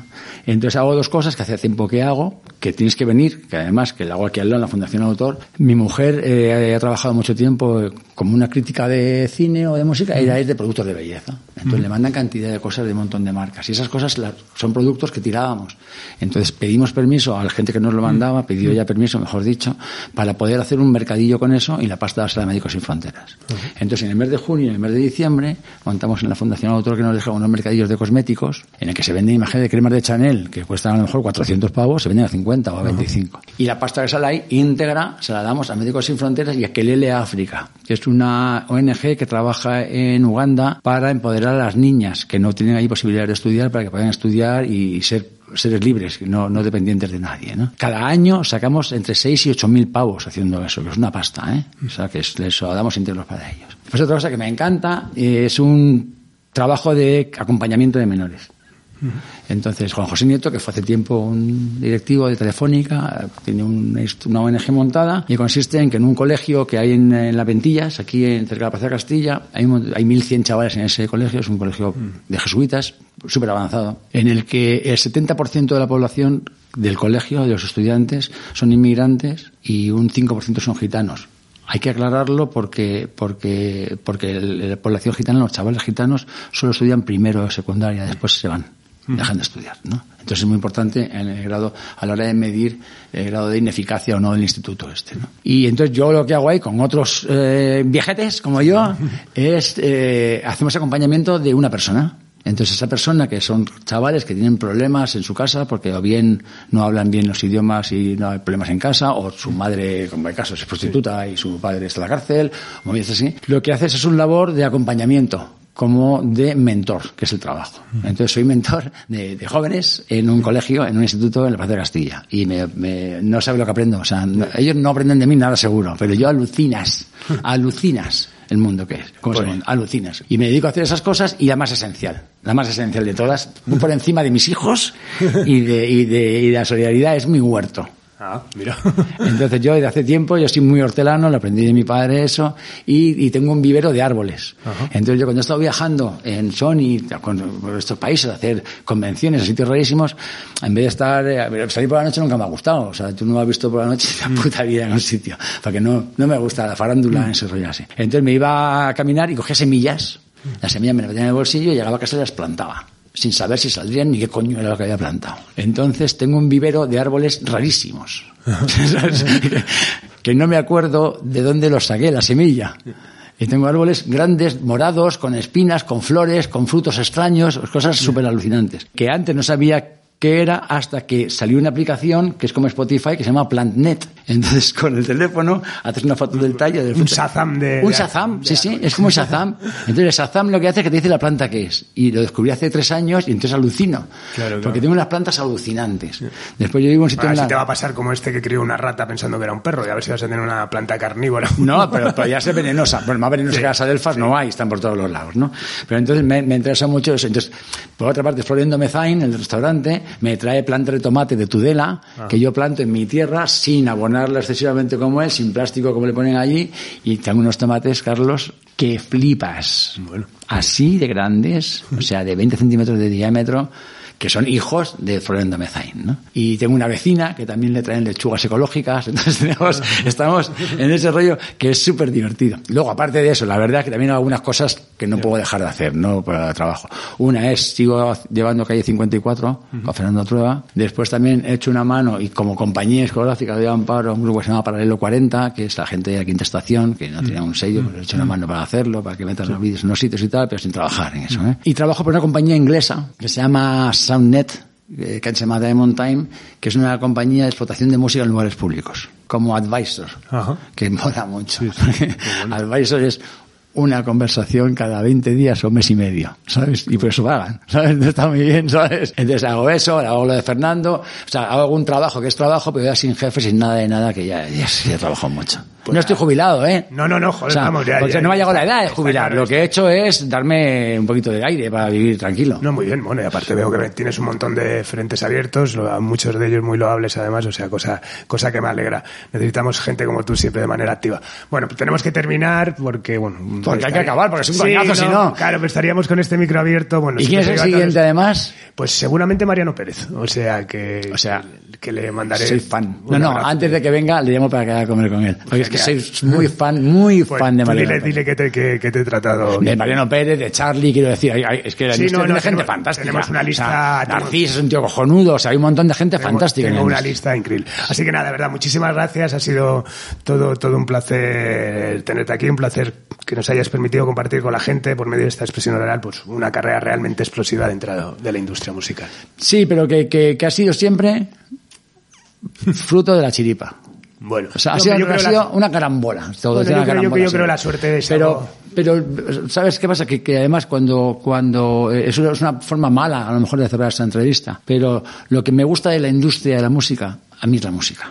Totalmente. ¿Sabes? La industria como tal es una industria como cualquier otra, en la que hay gente buena y gente mala, pero no se diferencia mucho de las demás. Pues nada, de verdad, que muchísimas gracias. Nos despedimos ya de, esta nueva entrega de Simpatía por la Industria Musical, desde el estudio Alfonso Santiesteban de la calle Almirante, con Jorge Pérez a los mandos, con el gran Carlos López como invitado. Y nos vamos esta vez con una estupenda canción de la Creedence Clearwater Revival que tiene nombre de lateral del Atleti, Lodi. Adiós. ¡Olé!